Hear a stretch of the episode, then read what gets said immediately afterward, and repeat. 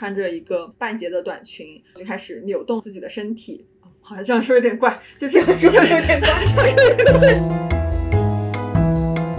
Hello，大家好，欢迎来到新榜编辑部，我是张杰，在我身边的依然是编辑部的两位小伙伴小八和松露。Hello，大家好，我是松露。Hello，大家好，我是小八。啊，由于我们的同事 DX 最近离职了，所以接下来会有我和编辑部其他同事继续在这里陪伴大家。D 主播走之前呢，还给我留了一个几千字的文档，分享他做播客的一些经验，非常感谢他，也希望他一切顺利。今天我们主要想聊一聊跟爆款有关的话题。这里的爆款主要指的是各大平台上这些新媒体内容爆款。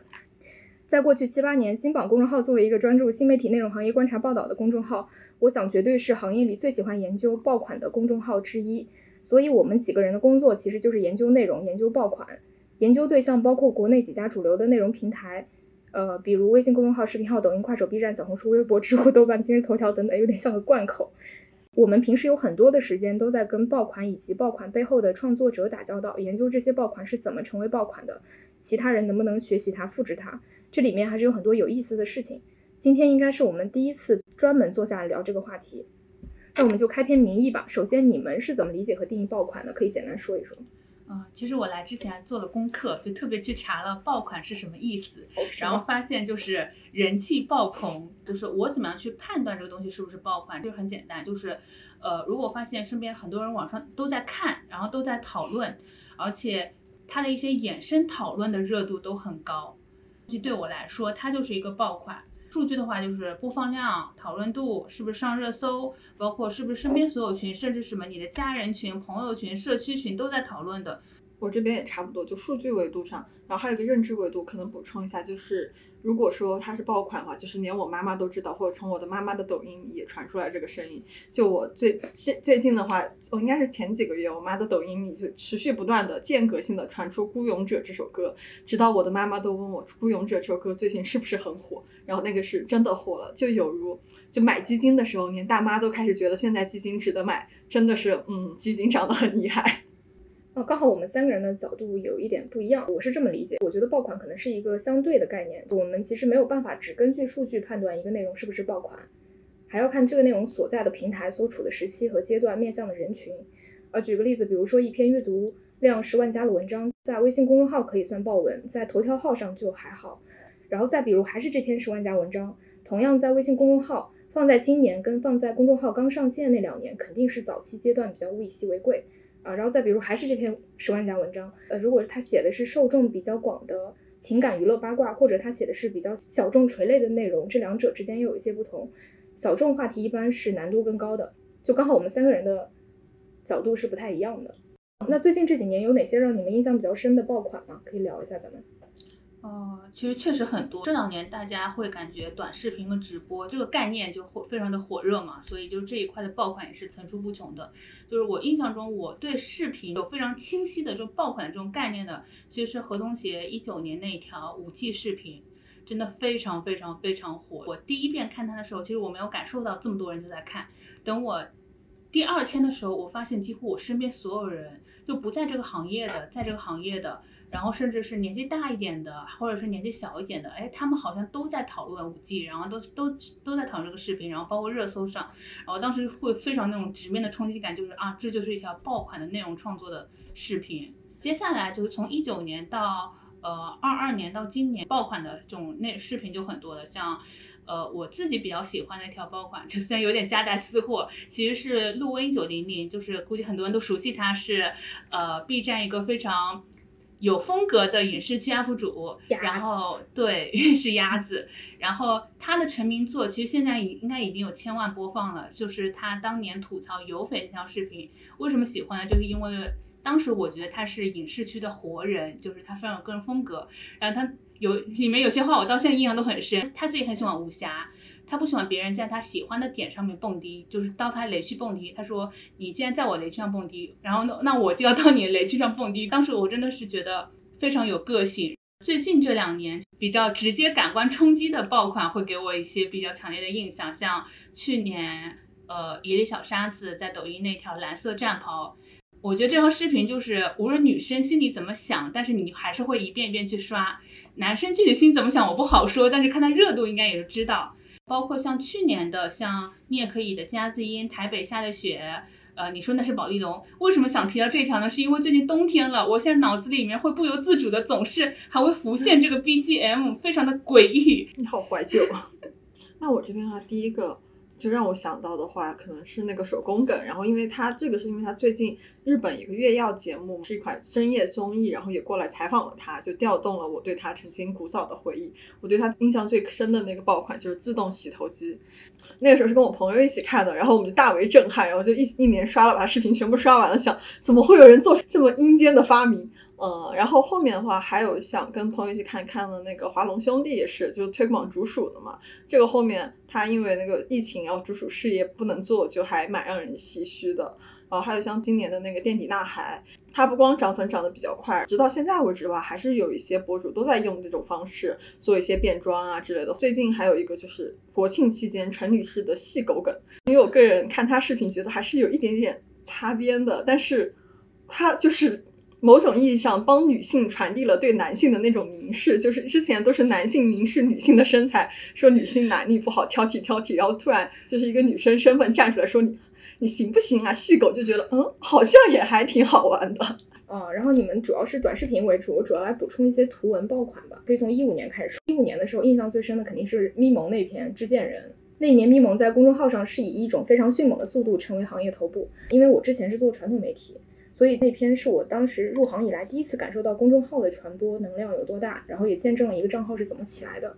一六年就是 Papi 酱嘛，他应该是二零一六年整个内容行业的第一网红。那段时间我是真的会蹲他的更新，就像追剧一样。然后一六年印象比较深的，其实还有那个插博士的《残酷底层物语》，嗯，一个视频软件的中国农村，这个你们肯定也看到过。对，这篇文章是把快手推到了一个风口浪尖的位置，但是也给快手带来了一次全方位的爆炸式的亮相。这可能是很多人后来对快手的一个初印象，而且引发了很多社会层面的讨论。虽然这个可能并不是快手后来想要的一个效果，但它确实把快手最大程度的推到了所有人的面前。然后那年的话，还有就是关八追王宝强离婚的那篇文章，啊，对，你们 应该哎可能也看过，看过。对，这篇文章就是让关八一夜涨粉三十万嘛。不过我印象最深的其实不是这篇文章本身。而是因为那次离婚事件在社交媒体上的爆发力，应该是那一年所有热点事件中最强的，甚至盖过了那一年的奥运。你们看，最近这两年娱乐圈其实发生各种让人大跌眼镜的事情，但是这种在社交媒体上爆炸式的内容输出，所有的新媒体人都集体追热点的盛况，我觉得是越来越少了。呃，就一方面这些年政策收紧，娱乐八卦类的内容是经过了一些整顿的；另一方面，可能就是离谱的事情太多了，大家有点麻木了。然后，二零一七年的话，公众号图文领域就是各种现象级爆款，很多争奇斗艳吧。在后面这几年，公众号领域千万级的内容爆款，我印象中就少了非常多。那我们刚才聊的很多都是我们研究过的别人做的爆款，你们自己有没有自己做过一些小的爆款，可以分享一下？啊，因为我们自己主要做公众号嘛，如果以公众号来评判，就是 十万加。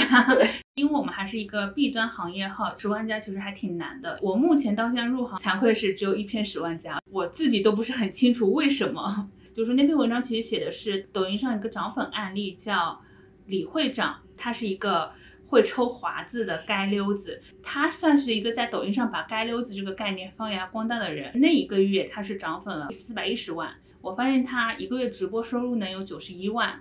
但是呢，也没有采访到人，所以全程就是一个观察。其实这篇文章刚发完之后，它是一个非常常规的是增长的这个频次，直到大概一两个月后，有一天，呃，杰哥还是我们另外一个同事突然。把那个后台截图发到群里面，说这篇竟然十万加了，然后一看是我两个月前写的这篇，虽然做了一个爆款，但是我自己的切身感受不是很多，因为这个爆款真的来的有点慢。我一直在想，刚发出来的时候，可能对方或者说他们那个群体是不是没看见？后来会不会是说他们，比如说他们这种街溜子群体，或者说他们当地发现了？对，就是那种群众的力量。嗯。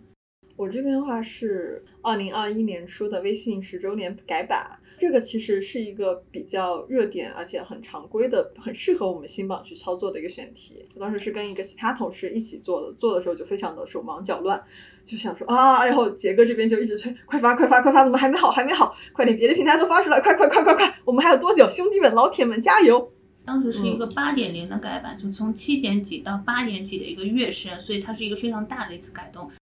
我迄今为止写过阅读量最高的一篇，其实就是那篇 B 站晚会为什么被夸疯，就是那篇写 B 站晚会的，阅读量大概是有五十五万多。但这篇一点都不行业，它看上去就像一个彩虹屁稿，就全篇都在说这场晚会真是绝了，哪里哪里好看。我当时担心有点自嗨，不适合新榜，所以我还发了个二条。这件事情给我一个小的启发，带着冲动的写作可能更容易获得超出预料的传播。当时写那个稿子，就是因为一种看完晚会后内心很澎湃的表达冲动，所以冲动在创作中还是很可贵的，就是要珍惜冲动。那一年确实是 B 站晚会第一年，也是做的最好一年。确实，接下来两年那种第一年那种感觉，嗯嗯，就是再也没有了。那一年 B 站，我感觉是做什么成什么吧，嗯嗯，晚会火了，然后后浪，对，也是那年，对 B 站的朋友，当时我们聊也是说，他们觉得那一年是 B 站最顺的一年。那刚才我们聊的有，我们观察别人做的爆款，也有自己做的一些内容，呃，那从整个内容行业来看，你们有没有观察到，就爆款在最近这些年有没有发生一些什么样的变化？我个人体验就是我对。爆款的阈值会就是提高很多。早期那些爆款很多东西是大家没见过的，是新鲜的。就像毛毛姐，她一人分饰几角，男扮女，哎，好有意思。像巫师财经，之前大家没见过，没见过这么做的，然后没见过这么硬核的。现在好像全是这样的。即使这个东西好像热度不错，但这种东西之前大家就这么做的，你好像好像很难再去说。能够有当初惊艳你的那种感觉，反而是一些非常直接的感官上的刺激，能够给我一些感受。就比如说像蓝 色战袍，或者像丁真当时的那那个片段，还有一点就是运气 成分真的越来越高了。就像那种墨菲定律一样，不能一直想这个东西，我这么做，我做好了，我会红，我会成功，大概率就是不会成的。我们聊了很多爆款创作者，大家都说。哎，不知道为什么红了，我们就是这么做的。就是你让他们总结方法论，其实你可能总结比他们还好。其实爆款它是一个结果，或者是一种奖赏。之前有一个客户投放上来要求，就希望我们做出一个爆款，然后希望能上热搜那种。这里面大家有一些误区吧。然后你前面说那个，我也很有很有感触。我觉得我对爆款这件事情也越来越平常心了。另一个原因是我们自己可能心里也知道，爆款它不代表一切。啊，就比如说我们之前看一个直播间的在线人数，我们一般看多少会觉得算爆？现在只能看到十万加。但我们之前去济南走访的时候，比如说一家做直播的公司，它每天主播是轮流上播的，就是简单的重复话术，直播间可能在线人数就是几个人、十几个人，那我们看起来就完全不算爆款。但是你对标线下的现实生活，你就能理解为什么这样的生意能够成立。就比如说一家店，如果同时有十几个顾客进来光顾的话，那就已经是很兴旺的了。我觉得话就。图文这边的话，就总体来说跟我们刚才聊的一样嘛，就越来越难出头了。就包括像咪蒙那种最开始制贱人那种带情绪、带价值、带风向的，就很少会出现在我朋友圈刷屏。短视频这边的话，很直观，他们涨粉速度放慢了。可能一九年刚开始做的时候，单周都是涨粉上百万以上。我们有一个涨粉栏目，都是每周几乎都能更新至少一个或者更多的案例。像我们现在的话，就抖音这边涨粉能有一个。一百万出头，我们都觉得哦，还蛮出色的。像 B 站，可能小红书呃一周能涨十万也还不错了。还有一个就是说，可能质量上面越来越高了嘛。哦，还有一个我觉得稍微不同的观点，就是那些颜值博主，就像最开始带骨拉 K 他们那些扭一扭，让我觉得哦，好好看，小美女也可以这样。现在我有时候刷美女也会刷麻了，就感觉抖音先开始，只要你看到别的人展示自己的生活，就觉得哇，好有意思，会看他。然后现在就是。嗯，你光看光让我看这么点不够，我要看点更刺激的。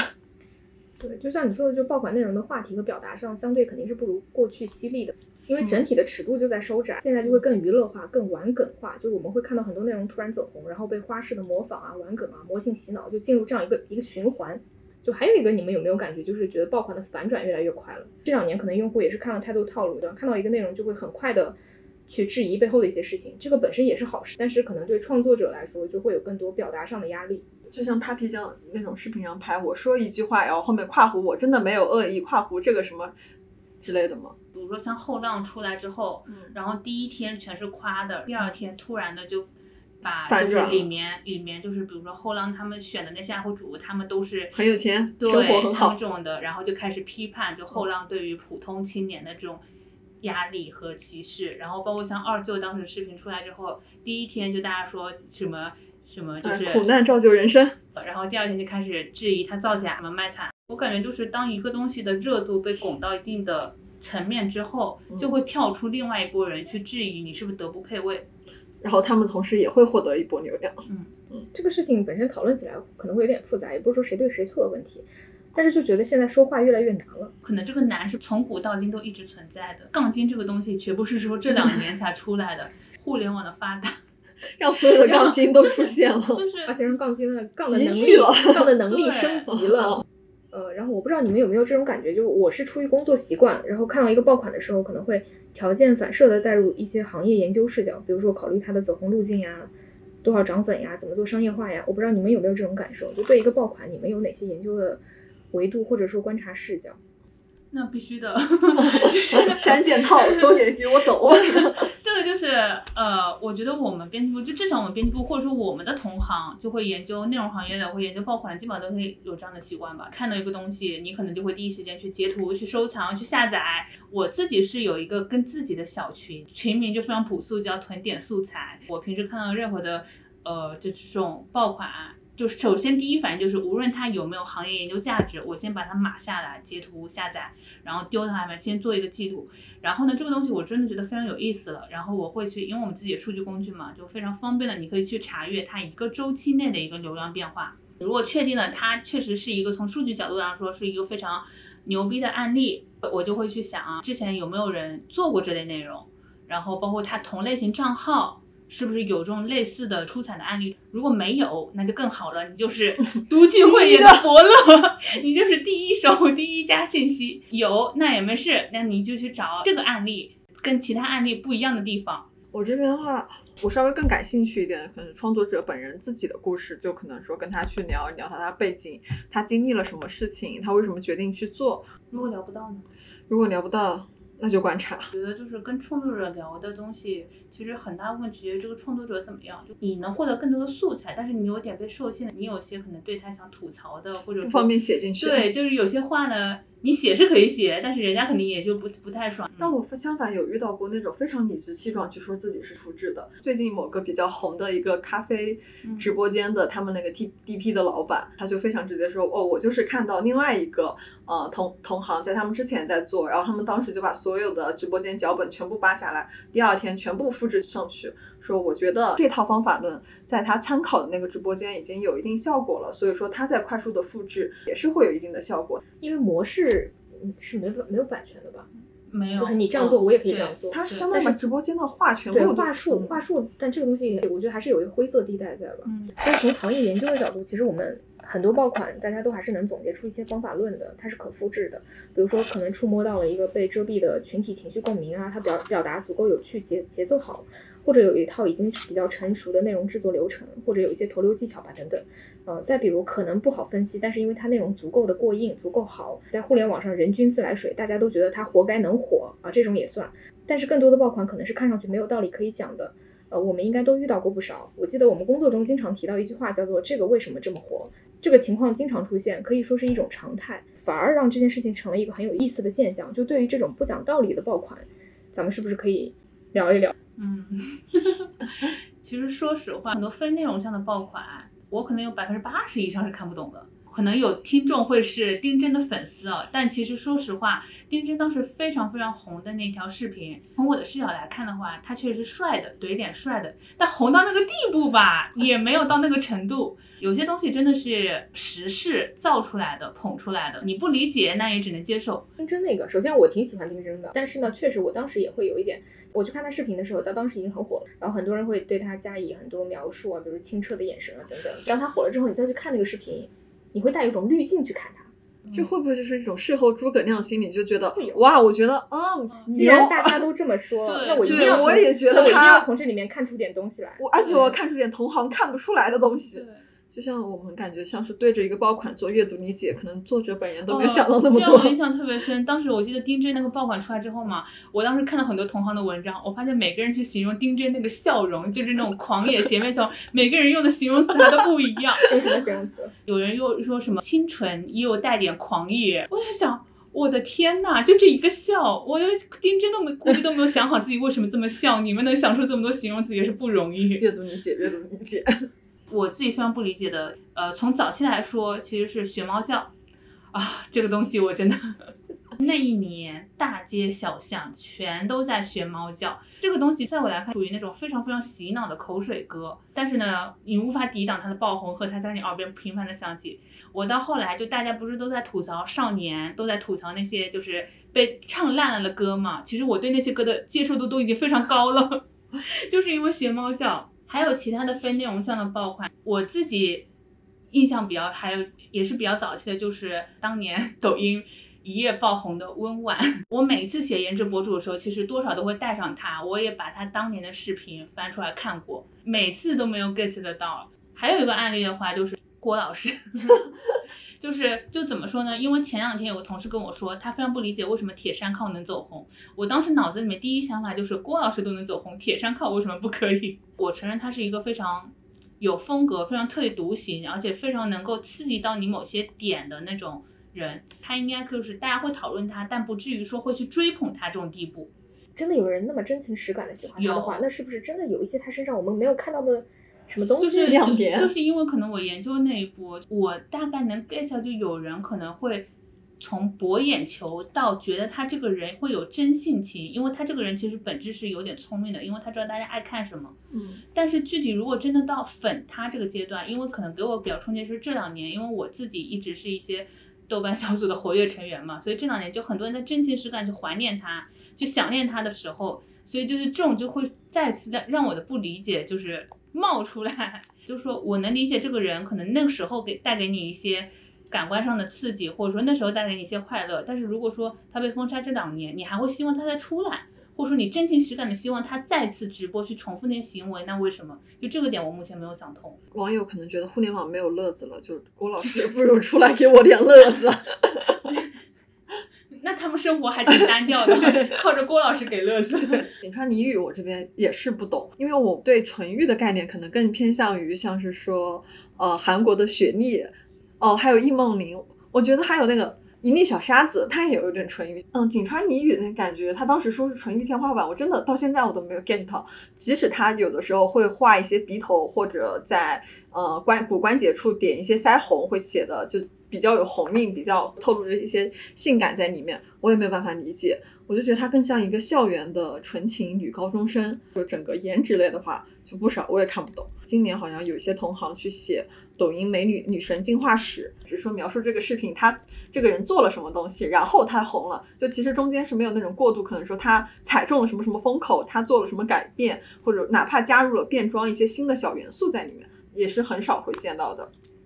我就记得早期像戴古拉 K 的话，有参加过汪涵的《天天向上》，汪涵跟他们说，就让他表演一下他最出名的那个舞蹈。戴古拉 K 就他一个招牌的一个就扭腰的一个动作嘛。汪涵看完他之后都非常匪夷所思，就这个吗？你就重复了这么几下就火了吗？我看到有些呃文章去分析说，这个其实的话就是说裙摆可能正好能碰到你的手腕，就是刚刚好的那种味道在那里。还有一个就是 B 站的有些鬼畜梗。我也有的时候确实看不懂，就我看不懂的时候，我就格外觉得它好吵闹，怎么会有这么吵闹的东西出现在我面前？其实鬼畜 UP 主会做的跟不会做的，会给你的观感也会比较那个。会做的，伊丽莎白鼠，伊丽莎白鼠虽然一一年更新一次的频率，但它有些东西就是属于那种你没门槛，但是你又知道这个东西非常鬼畜，而且很上头。就带劲，没有踩在你节奏点上的有些鬼畜，第一遍听啥玩意儿，第二遍听听不懂，第三遍听关了。关了。我印象比较深的就是二零二零年那个脚艺人，嗯，就那个爸，就一个精神精神小伙，跟着音乐踩点，然后高踢腿，还有一个捂嘴的动作，就看着很有味道。我是没太懂，还有一些梗还是我一零后的妹妹教给我的，她跟我说《孤勇者》已经过时了，他们现在流行那个 Come on the way。嗯，对对对，对我至今搞不懂这是个啥东西。对，但是我理解他们小学生为啥喜欢玩这个，可能就是小学生之间的一种打暗号吧。就像我们小时候会有一些流行的那种歌谣啊之类的，好土啊！救命！哎，还有一些更低俗的呢，我不知道你们有没有印象？比如这里能不能剪进去啊？什么的头像皮？我上知道北货大楼，百货大楼。哎，我是在北方甘肃的时候是这样，哎，所以南方也有这样的，有都有都有。你看我的意思就是这个，就是不是有一些小学生之间有一种互相打暗号呼应的那种？就像零零后他们唱逆战。对对对对。然后再比如说袁三那年的睡觉直播，几千万人看他一个人睡觉，还有人说要跟他 PK 直播三天三夜不睡觉。睡觉直播这个东西就属于旁观者会觉得不明白为什么有人爱看，但这个东西你会发现全世界的人都爱看。我们前阵子不是研究 TikTok 嘛，嗯，当时我就刷了很久 TikTok 的直播，我发现刷到了三分之一的直播全是睡觉直播，各种各样睡觉的姿势，有些人睁着眼睛睡觉的，闭着眼睛睡觉的，然后房间是暗的，房间是亮的。但确实就是有人看，热度高一点的在线人数有几千人甚至上万人，他们自顾自的在评论区聊天，他们也不管你主播到底是真睡还是假睡。我在想，他可能有一个套娃在里面。有些人是去看别人睡觉的，有些人是去看有人看别人睡觉的。觉得哇，居然有人去看别人睡觉，那我也要去看一下这些人是怎么看别人睡觉的。好乖呀！其实我相信上面说的这些内容，是硬要分析的话，在座各位都是能分析出一一篇几千字的稿子，是能够事后诸葛亮的。比如说它足够魔性洗脑啊，能够释放情绪压力啊，打发时间啊，人民群众爱吃瓜，人性的本质就是爱凑热闹啊，就或者说它就是好看可爱等等。工作群里讨论的时候也说到，就短视频它更多是个演出市场，就演出需要的是更多的娱乐性冲突、名场面、爽感。这样的话似乎可以解释一切，但是大家还是会觉得火到这个程度就有点离谱。还有就是美女这个事情，当然它非常。好看，大家都喜欢看美女、看帅哥，但是对于那种特别大的爆款，我们可能总希望能够在他的颜值之外找到一些原因。就还有一个点，我其实有点纠结，对于这些不讲道理的爆款，我们是不是应该对此保持一些警惕？另一方面，我又觉得这种观点好像有点傲慢与偏见，可能大家就是需要一些快乐的多巴胺，不知道是不是我们自己带有一些偏见呢？去评价这个东西，但是我一直觉得就是存在即合理。我觉得我的包容性还挺强的，这样我个人也会比较有好奇心，就是一般就是拿到一个东西，我自己就会去探究它为什么火。如果能找到一些蛛丝马迹，找到一些线索，哎，大家是这么想的，就是这种想法你可能没有，但是呢，你会能理解其他人有这种想法，那它就是存在即合理的东西。所以我们这个其实更像是一个小吐槽环节啊。如果说。不幸被吐槽到了，咱也不要介意。就像这次我们最新发的这次微信月报，是有一个公众号，我们也知道是发了很多疫情相关的通知，所以直接顶到了第一名。这也不是任何人想要的结果，但这样一个结果就感觉是生活对我们的一种嘲笑，让人还挺不爽的。是会。松磊说像井川里语是一个自己看不懂，但是又去写这样的情况，其实还是挺多的。是怎么来操作？实在写不出来，我们也不会硬熬的。就是说这个得解释一下。其实大部分情况就是说，这个东西真的非常非常火了。我们的第一要务就是你得把这个爆款告诉大家。我自己的话，我懂多少，或者说我知道多少，那我就写多少，就写，比如说他怎么成名的，他怎么做的，他拍哪些视频，他拍的视频讲了什么，然后他怎么赚钱的，就我知道什么我就写什么。我对自己的一个要求就是，我不希望就写的一篇是。自己比较水的观点，比如说大家说李子柒为什么火，是因为中国人对田园牧歌的向往。对我来说是一句大而空的结论。这个结论你可以放在所有的农村视频的走红上面。如果我能拆解的，那我就是拆解。比如说它 BGM，它的一个剪就是剪辑的一个频率，包括它的一个剧情、它的脚本、它的演绎，就各方面嘛。但是有些时候你真的就是不能硬拆。我刚才也一直在说，很多爆款是看机遇的。他可能前几条视频也是这么做的，但他前几条没火，这条就是火了。所以就有些事情你得去承认，你只能把这些事情都写出来。如果评论区有读者愿意去跟你讨论这个事情，比你自己去强行去写或者说强行分析结论更有价值。嗯，就是你尽量更写实的描述，更多角度的去去记录，读者看完也会有自己的判断。嗯嗯嗯，对。那我这边呢，其实差不多就把所有他说的视频嘛资料，互联网上能检索他。到他的所有内容全部都看一遍，可以就参考一些同类型的，在他之前的也有些走红的案例，看看他们的走红路径会不会有相似，会不会有哪些不同的地方。哎，你们有没有关心过，就是我们之前追过的那些爆款，他们后来怎么样了？我个人感觉就是内容向的，它的生命周期会长一点。非内容向的之后的话，整个的流量趋势是趋于平稳的，之后也很难说有一些大的水花。但是呢，他们靠着之前那波流量，它有一定的粉丝基础了，应该能活得也还不错。然后内容向的话，就是一个持续创造力的问题。就像比如说导演小策，他的爆款就有那种长久生命力，不定期的就会有几条视频，哎，热度会比较高。菜花，嗯嗯，我记得我上个月写 T 九七直播间的大嘴妹的时候，她还挺活跃的。我们以为我们是踩着她最红的时候讲了她，结果没有想到她后面还有一些更红的时刻出现了。直播间周期可能不像有些短视频那样昙花一现，因为她可能每天都在播。对，它不是说不火了，而是说回归正常。对其他创作者来说，我觉得也是，就你不可能天天有爆款。哦，我刚刚意思就是说。它需要一个长期的观察周期，就比如说 T 九七的，你是上个月看到的，但是你可能比如说明年年初或者说半年之后再看它，就像我们当时时隔一年复盘鸿星尔克的直播间一样，再看它，哎，它是不是就是另外一番景象？我觉得今年就是像直播间的话，就整个的话就一直比较高，基本上就是像东方甄选之类的，其他的也是用杰哥的话说，就是有过一段时间高峰，再回归正常。回归正常。我记得二零一八年的时候，我们有个同事回访了六个爆文作者，嗯，其实他们当时有些人是变得更焦虑了，有些人变得更佛系了。就是对很多创作者来说，一个内容大爆款带来的其实是一次巨大的考验。就是一个爆款带来的关注度可能会给作者提出更高的要求。二呢是有些创作者也会担心自己在后续追逐爆款的路上变得教条化、程式化，失去一些真正核心的创造力。所以有些人会顺着爆款的路子持续的做，但有些人会刻意的避开。而且有些人可能就是很随机的出了一条爆款，他并不一定。有持续产出爆款的规划和能力，就比如说二舅也只有一个，一个猜想这个创作者刚好是有产出其他爆款内容能力的，但是他也不可能去拍大舅、三舅这种爆款，就像是一段高度浓缩的人生，每个人可能都有那么五分钟、十分钟值得拍的故事，对，每个人都可能会成为五分钟的爆款主角，但不一定，呃，能够持续的拍下去，那就没有必要纠结在这件事情上，就就像你刚才说的，现在越来越多。爆款给我们的感觉是，小的量级的爆款是可以复制，也确实有方法。但是越大越出圈的现象级的爆款，越没有复制的可能性。嗯。然后呢，刚才都是工作视角啊。那如果抛开工作，我们回到三个普通的内容用户，平时大家在生活中会看什么样的爆款？就首先我很爱上网，就是看出来了，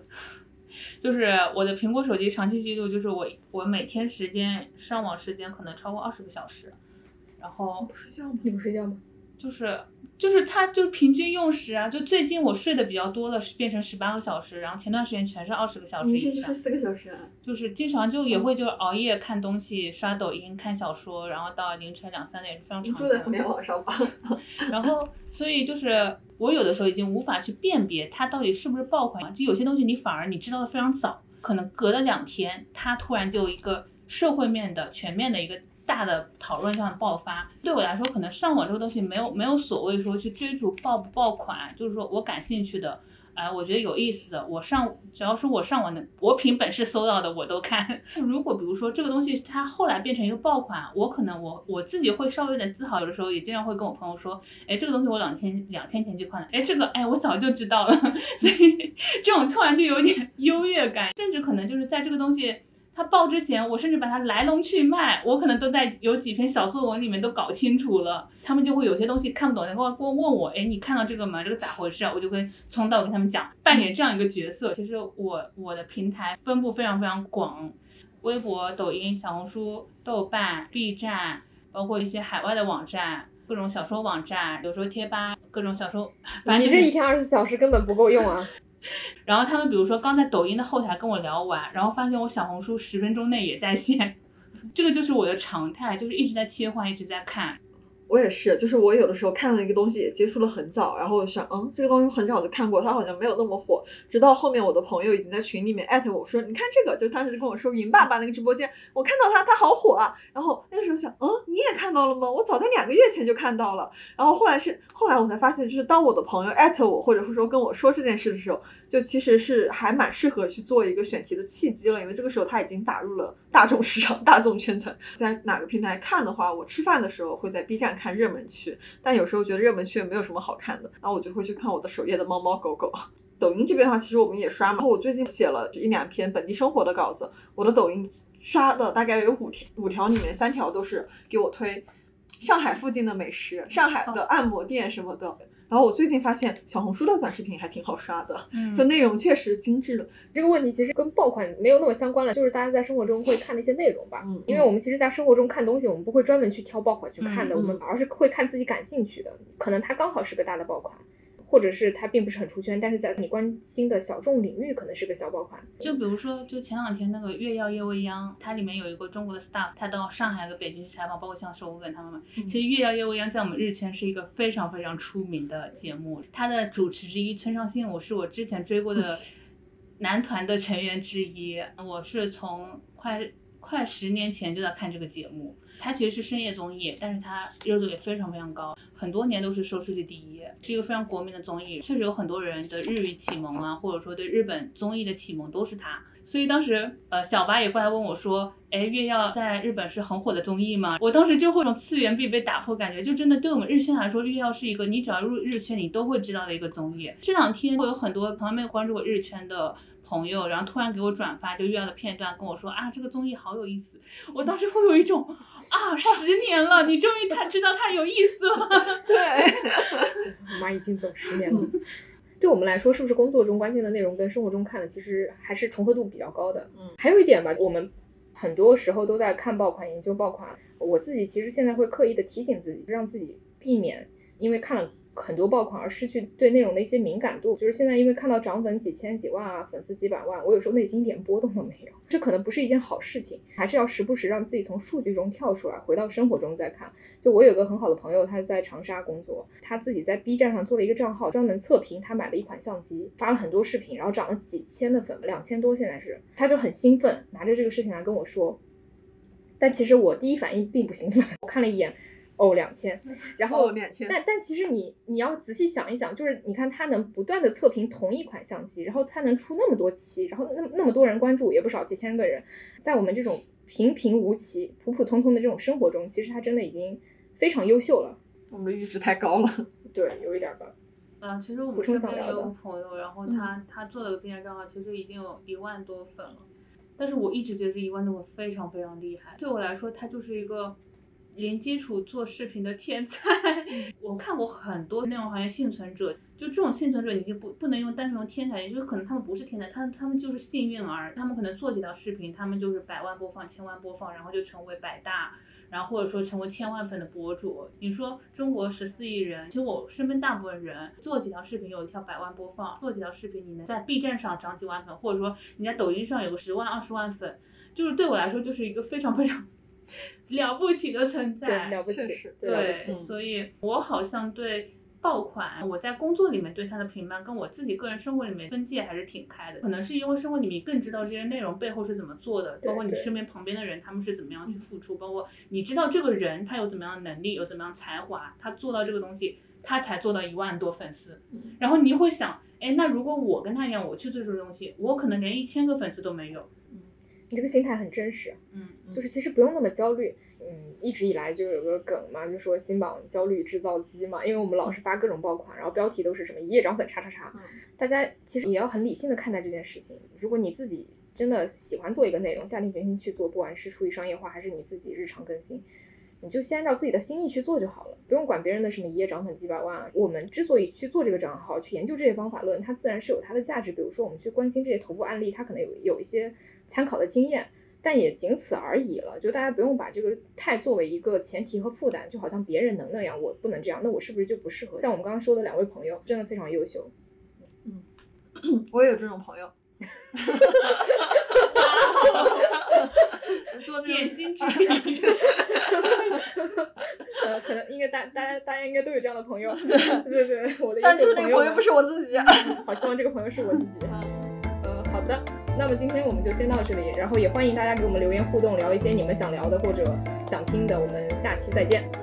拜拜，拜拜。